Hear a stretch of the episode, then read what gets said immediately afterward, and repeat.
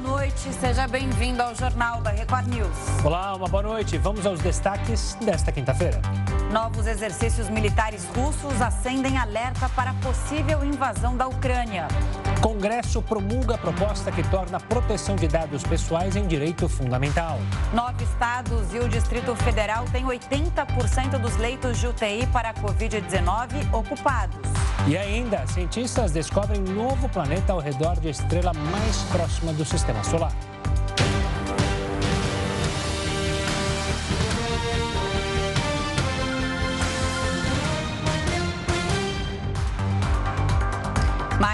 Mais de 550 mil famílias passaram a integrar a lista de beneficiários do Auxílio Brasil em fevereiro. Agora são 18 milhões de famílias atendidas. O investimento para este mês será de mais de 7 bilhões de reais. Os pagamentos começam na próxima segunda-feira. As novas famílias que ainda não têm o cartão do programa vão receber pelo Caixa Tem, mesmo aplicativo usado para receber o auxílio emergencial. E a Câmara aprovou medida provisória que inclui medicamentos orais contra o câncer no rol de cobertura dos planos de saúde. Vamos então a Brasília com o repórter Matheus Escavazini. Boa noite, Matheus. Tá, tá bom. Beleza. Temos o Matheus? Vamos seguir. Ah, agora sim. Agora sim, é o Matheus. Nos ouve, Matheus? Ah, acho que não temos o Matheus. Daqui a pouco o Matheus volta trazendo os detalhes dessa decisão da Câmara. Seguimos aqui com o nosso noticiário. A maioria do Supremo Tribunal Federal rejeitou a denúncia da Procuradoria-Geral da República contra o presidente da Câmara dos Deputados. Arthur Lira foi acusado de receber um milhão e meio em propinas em 2012. O caso foi denunciado pela PGR em junho do ano passado. Mas, de acordo com o ministro Edson Fachin, relator do processo, o Ministério Público não conseguiu provar o crime de corrupção. Até o momento, seis ministros seguiram o voto do relator. O julgamento acontece em plenário virtual e vai até amanhã. E o Congresso promulgou hoje a PEC que torna a proteção de dados pessoais um direito fundamental. A inclusão torna a proteção de dados como uma cláusula pétrea, ou seja, qualquer mudança nesse tema terá que ser feita no sentido de ampliar e resguardar os direitos. É que as alterações não poderão e que as alterações não poderão fragilizar a proteção à privacidade do cidadão. Agora sim, a gente vai até Brasília com Matheus Scavazini, que vai falar sobre a Câmara, que aprovou uma medida provisória que incluiu medicamentos orais contra o câncer no rol de cobertura dos planos de saúde. Matheus, as suas informações agora você ouve a gente, né? Vamos lá. Boa noite.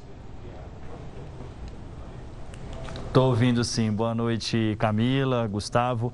A medida provisória aprovada pela Câmara dos Deputados exige a cobertura do tratamento oral contra o câncer. Mas para isso serão necessários a prescrição médica, o registro dos medicamentos na Anvisa, Agência Nacional de Vigilância Sanitária, além da aprovação na ANS, Agência Nacional de Saúde Suplementar. E somente depois do cumprimento das exigências, os remédios deverão ser fornecidos em até 10 dias após a recomendação médica. A ANS terá um prazo de 120 dias para análise da incorporação de medicamentos aos planos de saúde. A proposta segue agora para a sanção do presidente Bolsonaro. Camila, Gustavo. Obrigado, Matheus. O Jornal da Record News acompanha o andamento da PEC da Bengala, mas parece que agora tem a parte 2. Vamos falar com o Heroto Barbeiro? Heroto, uma boa noite. Explica pra gente, esse projeto abre a possibilidade para a nomeação dos ministros e juízes federais com mais idade, com menos idade? Explica pra gente. Olha, Gustavo, é, de fato, é isso mesmo. Eu queria lembrar ao pessoal que nos acompanha que PEC da Bengala é o seguinte. Os ministros dos tribunais superiores de Brasília, principalmente, a gente lembra mais do Supremo, chamaram 70 anos de idade. 70 anos de idade, aposentado vai para casa, etc.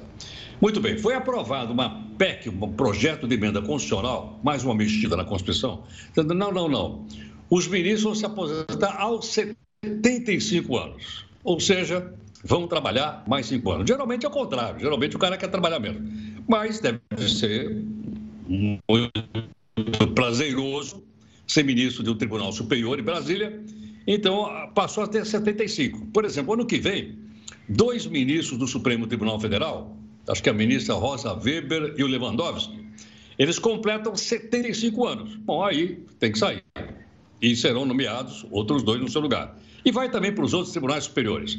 Só que é o seguinte: é, o prazo para poder se candidatar a um, a um posto no Supremo ou nos tribunais superiores era de 65 anos. É de 65 anos. Você tiver 66, você não pode. Muito bem. Aí o que faz o Congresso? Apresenta uma outra PEC, um outro projeto emenda constitucional, mais um remendo na Constituição. Não, nós vamos levantar de 65 para 70. Então, uma pessoa com até 70 anos de idade poderá ser nomeada para os tribunais superiores de Brasília. Mas não se aposenta aos 75? Sim. Aí ela trabalharia, tá, trabalharia cinco anos apenas. Agora, com isso, logicamente, é? você vai abrir o leque para que outras pessoas possam também uh, participar e possam ser nomeadas com até 70 anos de idade. Qual é a justificativa? É que o pessoal mais velho tem mais experiência, conhece mais a lei, conhece mais a jurisprudência, etc, etc. Por esse motivo, então, eles poderiam ah, ah, ficar mais tempo lá. Só um detalhe. O detalhe é o seguinte: o que, é que vai mudar? O que, é que uma pessoa precisa para ser ministro do Supremo Tribunal Federal ou de qualquer tribunal superior em Brasília? Ela tem que ter, logicamente, conhecimento, etc, etc. Mas qual é a idade? 35. A partir dos 35 anos de idade, você pode ser nomeado num tribunal superior. E antes, não é? Antes eram com pessoas de menos de 70, agora é menos de 75. Então você veja que é uma coisa interessante. Mas um jovem de 36 anos poderia ser, ser nomeado. É? E agora um senhor com menos de 70 anos de idade, até os 70 anos de idade também poderão ser, ser, poderão ser nomeados também. Essa é a PEC da Bengala 2. E eu gostaria até que as pessoas pensassem o seguinte: não seria melhor provocar uma renovação? Será que a renovação não seria bom? De ter gente mais jovem? Para que houvesse uma mudança mais dos ministros dos tribunais superiores? Não sei. Eu acho que é uma coisa que qualquer um de nós aí tem a nossa opinião e poderia responder. É, também dizem que para você conseguir uma indicação nos tribunais superiores, essa história de você ter mais idade, é, ela influencia por ter mais peso, mais experiência, né? O profissional, o magistrado que é, seria indicado. Agora, também tem a questão política, né? Que ficou muito em voga porque tentaram realmente revogar essa PEC da Bengala mudar a idade de 75 para 70 anos. E aí, como você explicou, teria mais duas vagas ali no Supremo em breve. Então, vira uma questão política também, mas é, muitos especialistas da área dizem que é, é bom, é, essa mudança também é boa, porque as pessoas com mais de 65 anos vão conseguir ser indicadas a partir de agora, né? Não, não cai nesse ostracismo de não conseguir mais é, é, é prestar um serviço à vida pública, né? Nos tribunais superiores. Então, é, tem essa questão mesmo. Tem a parte de, da renovação, mas também tem a parte de dar andamento à carreira de pessoas que já investiram até ali e atingem os 65 anos de idade. Ou 70. Agora, de fato, só um detalhe interessante. Essa história de botar velho para governar não é nova. Vem lá da Grécia Antiga. Sabe que em Atenas, mais ou menos uns 500 anos de Cristo antes, antes de Cristo nascer, tinha uma assembleia chamada Gerúsia, que vem da palavra geronte, que em grego significa velho. Então a Gerúsia só era formada por velho. Então você vê que essa história de botar os velhos para governar não é coisa recente, ela vem lá de trás. Boa, Heródoto. Sempre com boas lembranças da história. HB, daqui a pouco a gente volta para se falar mais aqui no Jornal da Record News. Continua com a gente. O setor de serviços conseguiu superar as perdas provocadas pela pandemia. O Jornal da Record News volta já já com essa e outras informações. Estamos de volta para falar que o setor de serviços conseguiu superar no ano passado as perdas que teve durante 2020. De acordo com o IBGE, o segmento cresceu 1,4% em dezembro e terminou o ano com alta de 10,9%. Essa é a maior taxa alcançada para um fechamento anual em uma década. Com o resultado, o setor reverteu os prejuízos registrados em 2020, quando começou a crise sanitária. Na época, o volume de serviços tinha recuado 7,8%. Em relação ao nível pré-pandêmico, a categoria avançou 6,6%, maior patamar desde agosto de 2015. No acumulado do ano passado, todas as atividades apresentaram desempenho positivo. As categorias que mais se destacaram foram transportes e informação e comunicação. Isso porque as duas áreas conseguiram superar as quedas computadas em 2020. Além disso, a categoria Outros Serviços, que não teve perdas durante a pandemia, cresceu pelo quarto ano seguido. Já os avanços dos segmentos Serviços Profissionais Administrativos e Complementares e Serviços Prestados às Famílias em 2021 não foram suficientes para compensar os prejuízos do ano anterior. O Palmeiras entrou na reta final de preparação para a grande final do Mundial de Clubes. Eu estou de verde por coincidência, mas estou torcendo para o Palmeiras, como eu e o Gustavo. A gente já discutiu aqui no Jornal da Record News. O repórter Bruno Piscinato esteve no treino do Verdão e conta os detalhes para a gente. Oi, Bruno. Oi, Gustavo. Oi, Camila. Tudo bem com vocês aí no Brasil? Aqui em Abu Dhabi, a gente segue acompanhando os passos do Palmeiras. Hoje, além do treinamento, teve entrevista coletiva do Palmeiras. A presidente do Palmeiras falou, falou da importância do clube estar na final, falou que isso é consequência de um trabalho de longos anos que ainda vai continuar. E também, além da presidente, o zagueiro Piquerez, uruguaio Piquerez, falou é, sobre esse confronto com o Chelsea, agora que já está definido. Foi a primeira entrevista coletiva depois da definição do outro finalista. E ele falou que os favoritos são os ingleses, pelo time, por toda a camisa que eles têm, por todo dinheiro, inclusive poder econômico, é, passou essa responsabilidade para o Chelsea. Piqueires falou também sobre a dificuldade de marcar o Lukaku, atacante belga, atacante de Copa do Mundo, já foi carrasco do Brasil em Copa do Mundo, é um grande artilheiro. Ele falou que vai ser difícil, mas que ele, juntamente com os companheiros que estão ali, ó, nesse momento aqui, a gente acompanha de diversão, batendo palma, que eles estão se preparando e vão estar preparados para a final que acontece no sábado. A gente segue aqui em Abu Dhabi, nos Emirados Árabes, sempre seguindo os passos do Palmeiras nesse campeonato mundial. Boa, Bruno. Ótimo. Só para deixar claro, eu tô de azul. Eu tô de azul, eu sou Chelsea. Não vou fazer, vou falar que eu vou torcer Palmeiras. Não vou. Vou, vou mentir descaradamente para a audiência. Nesse caso, estou torcendo para é, o Palmeiras. Nesse não caso, sou palmeirense, mas afinal, estou de verde. Então, eu estou no clima. O que falariam meus colegas corintianos se eu dissesse que ia torcer Palmeiras? Óbvio que se o Palmeiras ganhar, vou parabenizar meus amigos palmeirenses. Mas tenho que assumir que não vou torcer. Vamos falar do meu Corinthians, então, que vai encarar o, Mari, o Mirassol, eu ia falar Marisol, Mirassol pelo Paulistão. Então vamos agora com o repórter Roberto Tomé, que está lá na Arena Corinthians e tem os últimos detalhes antes da partida. Boa noite, Tomé. Boa noite, Gustavo. O Corinthians vai defender daqui a pouco a liderança do Grupo A. O Corinthians tem sete pontos ganhos. O Mirassol ocupa a vice-liderança do Grupo C, o grupo que tem o Palmeiras. O Corinthians vai entrar em campo com quatro modificações em relação à vitória sobre o Ituano no último domingo.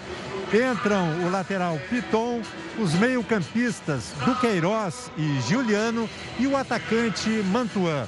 Esta será mais uma partida em que o Corinthians não terá um treinador efetivo. Depois da demissão do técnico Silvinho há quase 10 dias, o Corinthians ainda não contratou um novo treinador. A expectativa é pela chegada de um técnico estrangeiro, de preferência, segundo a direção do Corinthians, um técnico português. Portanto, fica a expectativa de como o Corinthians vai reagir a mais um jogo sem um treinador efetivo. Camila, Gustavo, Obrigada, Tomé. E olha, você viu que ele entrou em homenagem a você com o hino do Corinthians. Pois é, o hino fundo. que sempre toca lá na Arena Corinthians. Você já teve a oportunidade de conhecer Nunca a Arena foi. Corinthians? Não, ainda não. É um estádio mais lindo que tem no Brasil, que está no mundo. Bom, novos exercícios militares russos acenderam um alerta para a possível invasão da Ucrânia. O Jornal da Record News volta já já com os detalhes. Jornal da Record News está de volta e o leilão do aeroporto Santos Dumont foi adiado para 2023. A operação será feita junto com o aeroporto do Galeão, ambos no Rio de Janeiro, segundo o ministro de Infraestrutura, Tarcísio de Freitas. O anúncio foi feito depois que a empresa responsável pelo aeroporto do Galeão decidiu devolver a concessão à União. Moradores realizam um protesto neste momento na comunidade do Jacarezinho, na região norte do Rio de Janeiro. A gente vai até lá, o repórter Pedro Paulo Filho está ao vivo e acompanha tudo. Boa noite, Pedro. Como é que está a situação por aí? Olha, Gustavo, nesse momento um clima de aparente tranquilidade, mas o fim da tarde e início da noite foi de muita tensão aqui de onde nós falamos nesse momento da entrada da comunidade do Jacarezinho, na zona norte do Rio de Janeiro. Antes de tudo, uma boa noite para você, boa noite Camila, a todos que acompanham o jornal da Record News. A gente consegue observar, olha só, tem viaturas posicionadas da Polícia Militar, mais à frente tem uma base com homens da Polícia Militar ali de prontidão, numa das entradas da comunidade. Essa é uma das principais vias da Zona Norte, é a Avenida Dom Helder Câmara, a antiga Avenida Suburbana, que chegou a ser interditada no início da noite por causa desse protesto que aconteceu aqui na Zona Norte do Rio de Janeiro. A gente consegue observar, inclusive, que ainda tem um pouquinho de fumaça lá num dos materiais que foram incendiados pelos moradores durante esse protesto que aconteceu no fim da tarde e no início da noite. E o que aconteceu por aqui? De acordo com a polícia, os agentes da Polícia Civil vieram até a comunidade, agentes da Coordenadoria de Recursos Especiais, a CORE, para tentar localizar um traficante que estaria escondido em uma das residências aqui da comunidade. Eles chegaram até o imóvel de João Carlos Sordeiro Lourenço, ele tem 23 anos, e ao ser abordado, ele reagiu, segundo a polícia, e acabou sendo atingido. Houve então um confronto aqui na região, ele chegou a ser levado para o hospital, mas não resistiu aos ferimentos. Pouco depois, moradores da comunidade começaram a denunciar que nesse confronto, um morador teria sido baleado e morto. Por isso, houve então todo esse tumulto aqui na entrada da comunidade do Jacarezinho. A gente tem que lembrar que a, o policiamento está reforçado aqui nessa região desde o começo desse ano para um novo projeto de segurança pública do governo do estado, o Cidade Integrada. Mas essa não é a primeira proposta de renovação de processo de segurança aqui no Jacarezinho. Se a gente conseguir voltar aqui, vou pedir para o nosso repórter cinematográfico mostrar aqui essa base, logo aqui à esquerda, essa é uma base da unidade de polícia pacificadora, ou seja, a UPP também já tinha vindo para cá em janeiro de 2013.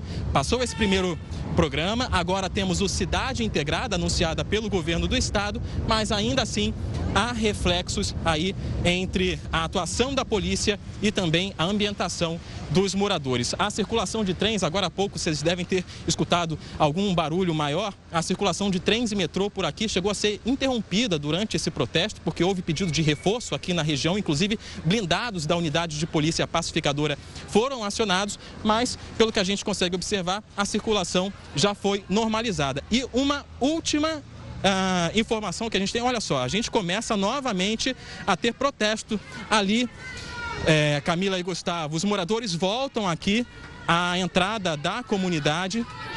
Essa comunidade, Camila e Gustavo, para quem não é do Rio de Janeiro, ela fica bem em frente à cidade da polícia, que reúne as principais delegacias especializadas do Rio de Janeiro. E ainda assim enfrentam, essa região enfrenta aí uma instabilidade na segurança. Os moradores aí, portanto, pedindo por justiça reclamando aí das forças de segurança, o clima ainda continua tenso aqui na zona norte da cidade. Camila e Gustavo.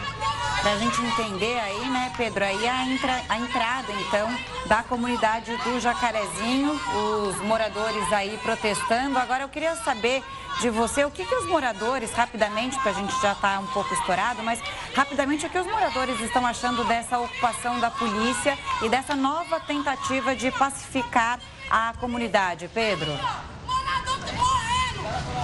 Olha aqui, tem, por exemplo, agora tem uma manifestante que está reclamando que um morador morreu e que essa ação das forças de segurança, mais uma proposta, ela vem com alguns excessos. Não é de hoje que isso vem acontecendo, denúncias de moradores sobre violações aqui de direitos dentro da comunidade. O próprio governador Cláudio Castro já informou que essa nova proposta tem o objetivo também de ouvir os moradores, para não ser o mesmo projeto que durante vários anos e décadas a população local experimentou e não foi uma experiência boa.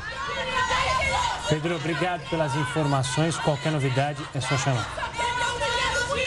Rússia e Belarus realizaram exercícios militares na fronteira com a Ucrânia. A movimentação aumentou a expectativa de uma possível invasão.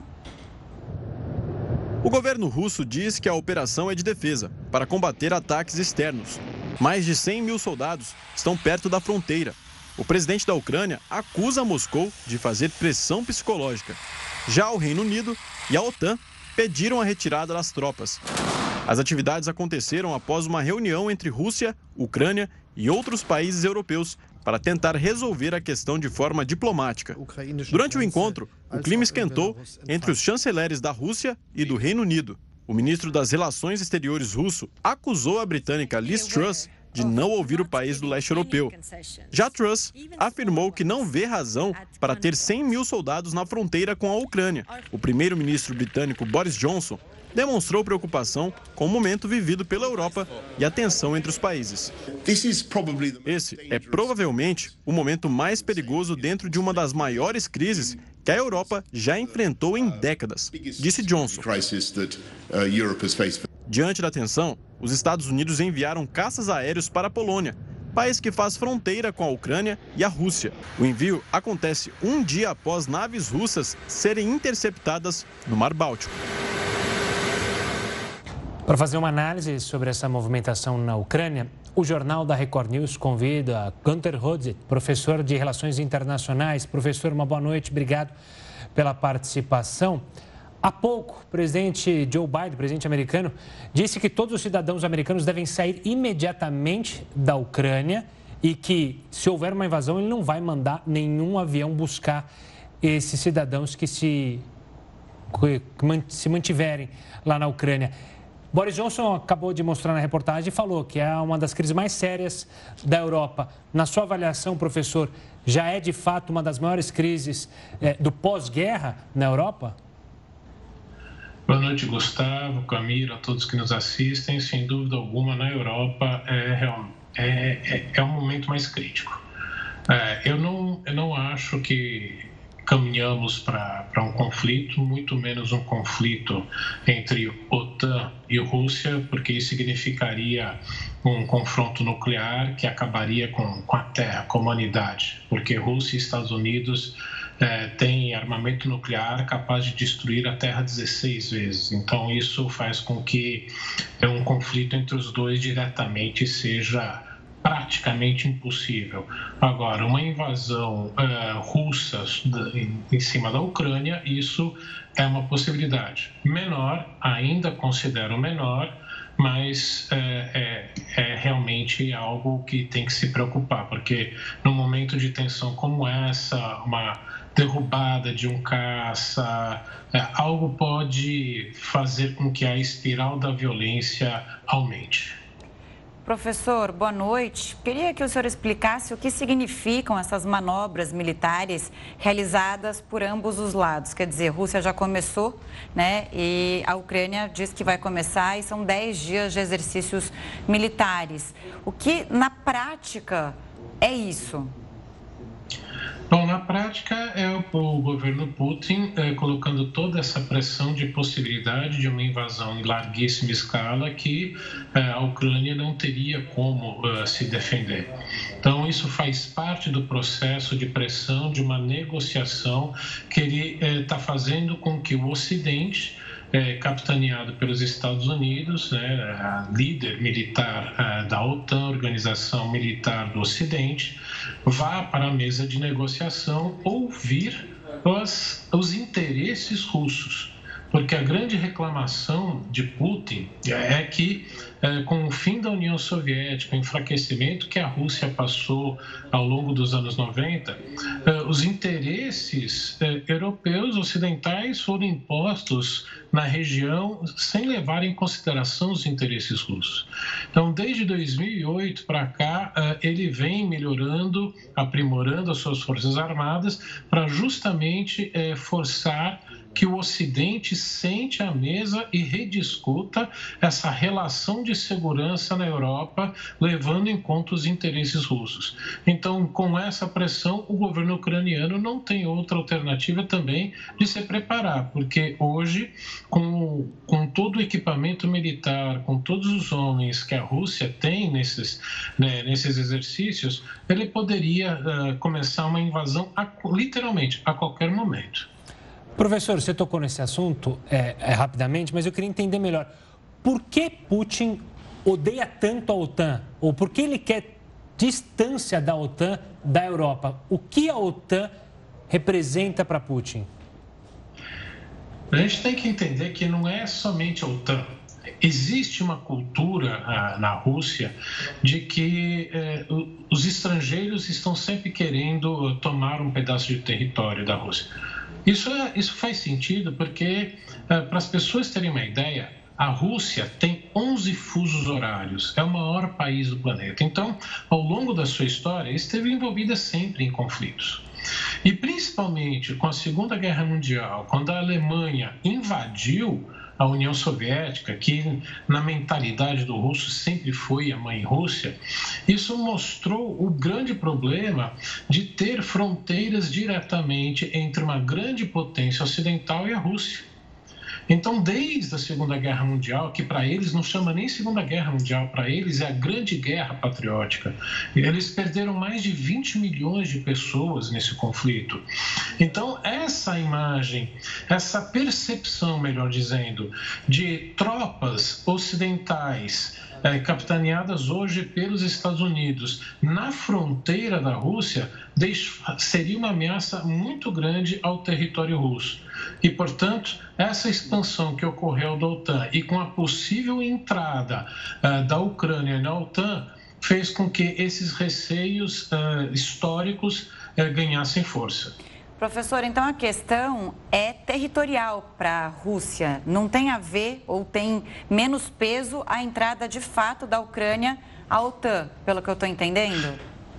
Não, é justamente se a, se a Ucrânia entrar na OTAN, é, a, a Ucrânia tem uma fronteira gigantesca com a Rússia. Hum. E a Rússia perderia isso que se chama de buffer states, estados tampões, como a Bielorrússia, né, que hoje estão chamando de Belarus. Né? Eu sou um pouco mais velho, eu continuo chamando de Bielorrússia. É, serve desse estado tampão para que tropas não consigam invadir rapidamente a, a, a Rússia. A Ucrânia, fazendo parte da OTAN, eles perderiam essa, essa defesa natural de um outro território. Por isso, sim, é um problema de segurança, é um problema de território e é um problema de diplomacia diplomacia dos interesses de grandes potências. E esse problema de diplomacia, é, alguém vai ceder? Porque a gente já teve a entrada, obviamente, americana, Joe Biden fazendo fortes acusações na diplomacia russa e vice-versa. A Alemanha já tentou conversar, França já tentou conversar, Inglaterra recentemente tentou conversar. Não há, na visão, no, na prática, alguém vai ceder? É, eles estarem conversando é bom sinal. Se eles pararem de conversar, aí é que a gente tem que se preocupar porque aí é, não há possibilidade de chegar a, a, um, a um acordo. É, esse, é, essa negociação vai ser muito difícil. Ela está ocorrendo. O que aparece é, para a imprensa é, é quase que coreografado, faz parte da pressão que os dois lados estão fazendo e por trás das câmeras, você tem realmente aí a diplomacia funcionando, em que se está tentando buscar alternativas para que se consiga diminuir essa pressão. Elas existem, sim, não serão fáceis. É, existe a necessidade de se voltar a ter confiança mútua, os dois lados confiarem que o outro vai, vai cumprir a palavra. Isso não vai ser fácil, mas já se conseguiu se conseguiu tanto na década de 70 entre a União Soviética e os Estados Unidos e depois nos anos 80 também uma diminuição das tensões. Então, só para né, ter uma ideia, anos 80 se viveu um momento tão tenso principalmente no início dos anos 80, um exercício militar que a OTAN fez é, com logo que o presidente Reagan chegou ao poder, que os soviéticos acreditaram que ele estaria preparando um ataque é, pre, é, preemptivo, é, de surpresa contra a União Soviética e liberaram os seus é, comandantes das forças nucleares a disparar os mísseis caso perdesse contato com Moscou. Então, se nós conseguimos sair disso, e foi a custa de muita negociação, é possível. Essa pressão faz parte desse jogo. Tá certo, professor. Obrigada pelas explicações. Boa noite, pela participação, pela presença aqui. É, obrigada é, pela presença aqui no Jornal da Record News. Até uma próxima. Tchau, tchau, professor. Um estudo apontou como a vacinação mudou o perfil das internações e mortes por Covid-19. O Jornal da Record News volta em um minutinho com os detalhes. Estamos de volta com o Jornal da Record News para falar que o governo de São Paulo anunciou hoje o reajuste salarial de policiais e servidores da saúde. O aumento de 20% começará a valer em 1 de março. Servidores de outras áreas também terão reajuste, mas de 10%. O aumento vai contemplar todos os servidores ativos, inativos e pensionistas. Os ajustes serão formalizados em projeto de lei que será enviado para a Assembleia Legislativa de São Paulo na semana que vem. A Eletronuclear assinou contrato para retomar as obras de Angra 3. Assunto para ele, para o nosso mestre Heródoto Barbeiro. Heródoto, o que é melhor fazer com essa usina? Concluir a obra ou mandar derrubar tudo? Olha, essa pergunta realmente é demolidora. pergunta de um milhão de Camila, dólares. Essa usina começou a ser construída em 1980. Portanto, há 32 anos. Nós estamos falando de Angra 3, né? 1 e 2 está pronta. Nós estamos falando da Angra 3 que vai voltar agora. 32 anos. Sabe que só para manter esse equipamento que está lá jogado, nós gastamos mais de um bilhão de reais. Pensa aí no imposto que você paga. Pegamos um bilhão só para manter os equipamentos que foram comprados e não foram instalados até hoje, porque a usina não está funcionando. Mas, bom, mas se essa usina funcionasse, qual é a quantidade de energia que ela poderia produzir? Colocar no sistema elétrico brasileiro. Essa, essa usina, quando pronta, ela pode, por exemplo, produzir metade do consumo do estado do Rio de Janeiro. Não da cidade, do estado. Ela sozinha poderia ah, produzir o estado do Rio de Janeiro inteiro. Muito bem. Ocorre o seguinte: essa usina, se a gente for concluir, parece que vai concluir, ela vai custar 15 bilhões de reais. Não tem nenhuma obra deste país, nenhuma, que vale 15 bilhões de reais. Mas, bom, então, aquilo que você falou, então vamos fazer o seguinte: vamos descer a marreta nela e vamos, vamos desmontar. Sabe 12 bilhões de reais. Agora você decide. Vamos gastar mais 12 para destruir? ou vamos, vamos juntar o resto da grana para concluir? Eu acho que cada um de nós pode responder essa pergunta. E outra coisa, não esqueça que essa usina de Angra, ela teve envolvida na Lava Jato lá no Rio de Janeiro. E o presidente da eletronuclear da época, Almirante Otton, foi condenado por corrupção, pegou 43 anos de cadeia. Depois os advogados deram um jeitinho, ele ficou só quatro e já está em liberdade. Mas por causa dessa confusão, não sei se vocês estão lembrados, o ex-presidente Temer foi preso. Lembram disso ou não? A história do coronel Laranja Lima. É tudo em cima dessa daqui. Então agora, entre jogar 12 bilhões para desmontar isso e terminar, a Eletro, Eletrobras, que é proprietária da eletronuclear, decidiu então concluir a usina. Tanto assim que eles já entraram com 300 milhões de reais para fechar a usina direitinho então, e parece que ela realmente vai ser concluída. Mas olha que história. É uma, é uma história mesmo, parece uma história policial. Levar 32 anos para construir uma usina, jogando uma quantidade imensa de dinheiro fora, quando falta dinheiro para um monte de coisa no nosso país. E olha, isso não é obra de um presidente só, não, hein? São dos presidentes de 1980 até hoje, até agora. É por aí, passa por todos eles, do período militar, do período da redemocratização e essa confusão em relação à Angra 3. Sem discutir, nem vou entrar no mérito, se a gente deve ou não ter mais usina nuclear. Porque em outros países do mundo elas estão sendo desmontadas, como é o caso, por exemplo, da Alemanha. Pois é, que história. Vamos ver se vai terminar de fato, se não vai terminar. Quem será o presidente que vai, enfim, cortar a fita vermelha ali na Angra 3? Será? E será, né? Heroto, quase sexta-feira. Vai descansar e se prepara para ela. Um abraço. Beijo grande. Até amanhã, gente. Tchau, tchau. Até amanhã. E olha, Fiocruz alerta que a ocupação de leitos de UTI para Covid-19 está em situação crítica em ao menos oito estados. Em nota técnica divulgada nesta quinta-feira, o Observatório Covid-19 da Fiocruz alerta que oito estados e o Distrito Federal estão com ocupação de unidades de terapia intensiva em alerta crítico. Isso significa que o índice está igual ou acima de 80%. A unidade federativa com a taxa mais alta é o Distrito Federal, com 99% de ocupação dos leitos. As UTIs pediátricas atingiram a ocupação máxima por lá. Em seguida, estão os estados do Mato Grosso do Sul, Rio Grande do Norte e o Pernambuco. Os cinco estados fora da zona de alerta são Amazonas, Roraima, Maranhão, Minas Gerais e o Rio Grande do Sul. O Ministério da Saúde passou a recomendar quatro doses da vacina contra a Covid-19 para adolescentes com baixa imunidade. A orientação já vale para adultos com essa condição desde dezembro. A pasta informou que três aplicações farão parte do esquema primário, com intervalo de três semanas entre cada uma delas. Já a quarta dose funcionará como reforço e deverá ser administrada quatro meses após a terceira. Ainda de acordo com o Ministério da Saúde, o ciclo vacinal completo desse grupo vai precisar ser obrigatoriamente com a vacina da Pfizer. Pesquisadores da Faculdade de Medicina de São José do Rio Preto, interior aqui de São Paulo, identificaram que a vacina mudou o perfil de internados e mortos pela Covid-19. Para entender melhor isso, a gente conversa agora com Cássia Stofoletti, virologista, que participou do estudo. Doutor, uma boa noite, obrigado pela participação aqui conosco. Explica para a gente o que, que vocês descobriram com essa pesquisa, como que mudou o perfil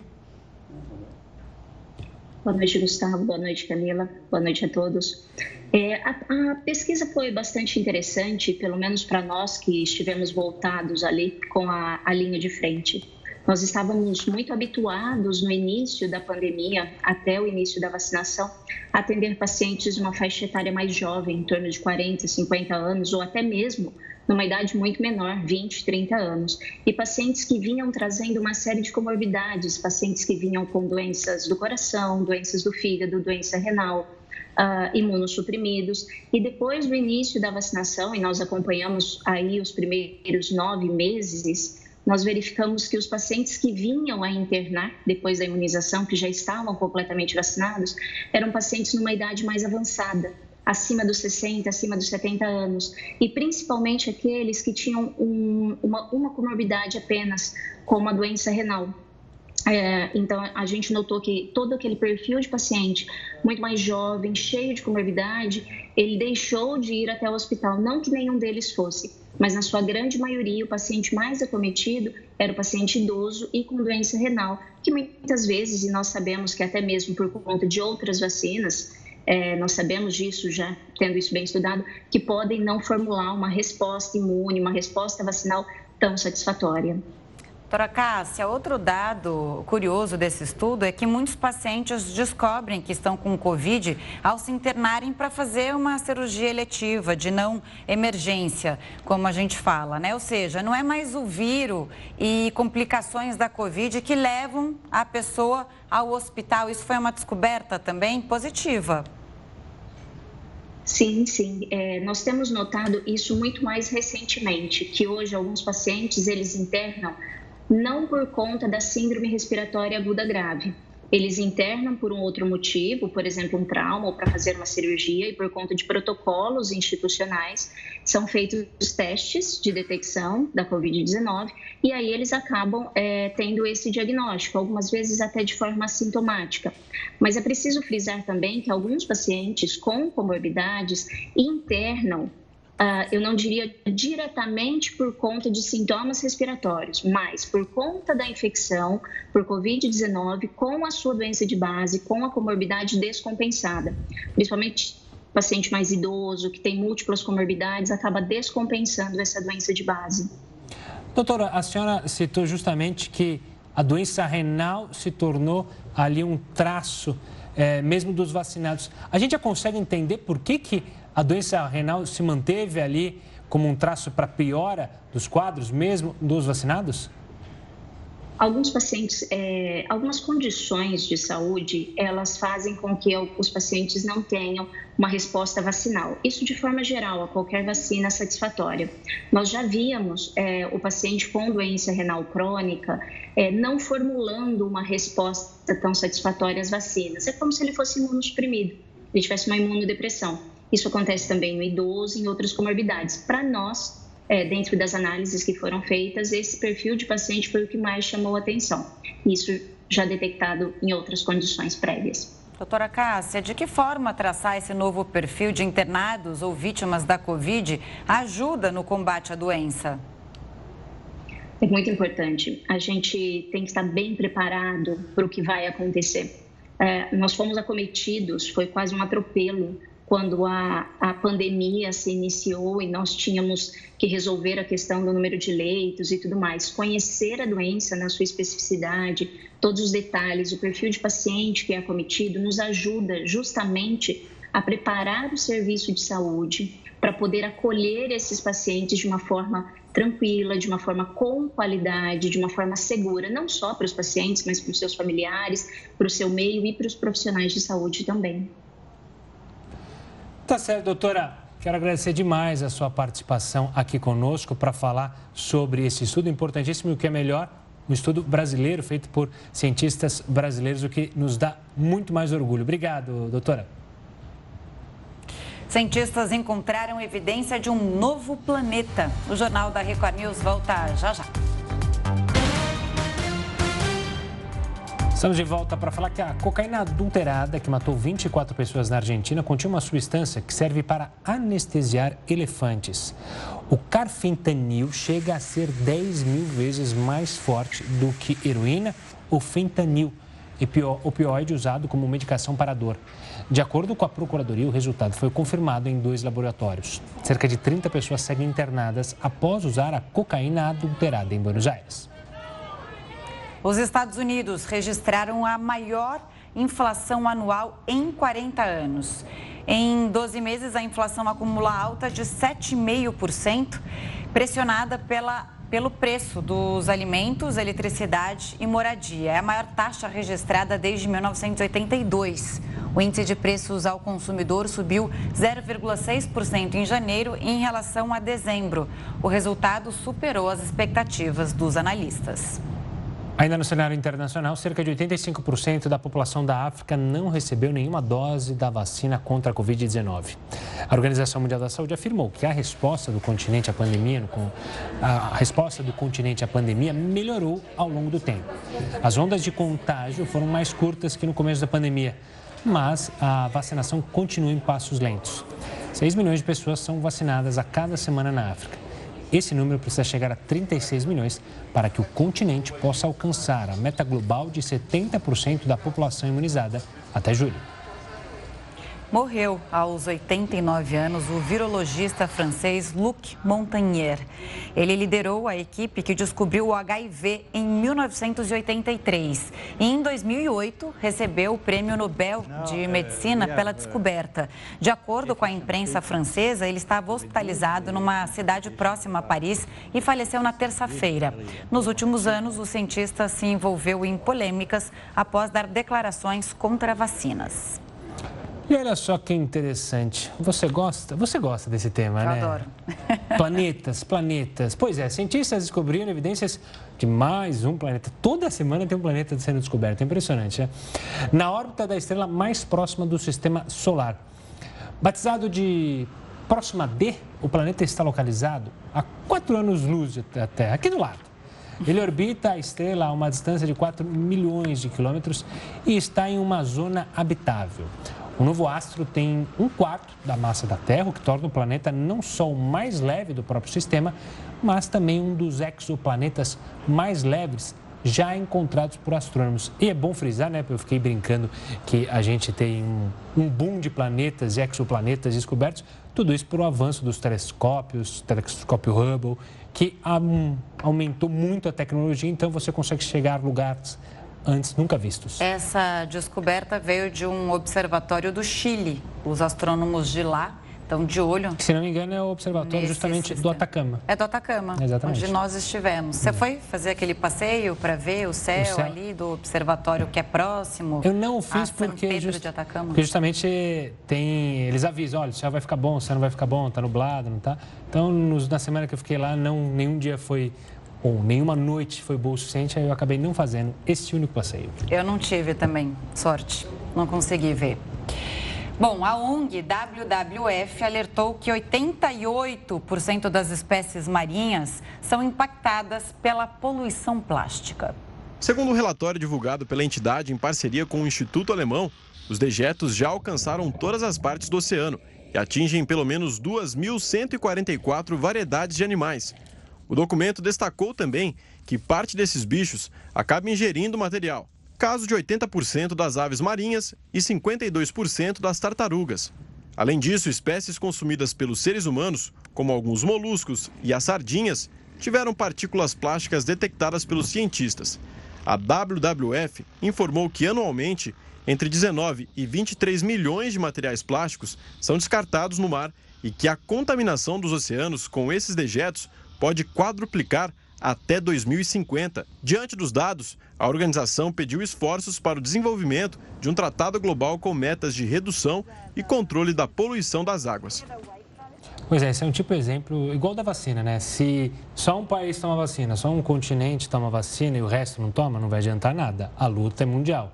Porque a gente pode ter inúmeros exemplos. Fernando de Noronha. Fernando de Noronha não tem uma regra para você não fazer lixo. Só que todo mês, todo, tem uma semana específica, eles fazem uma varredura de plástico, chega de todo lugar do mundo.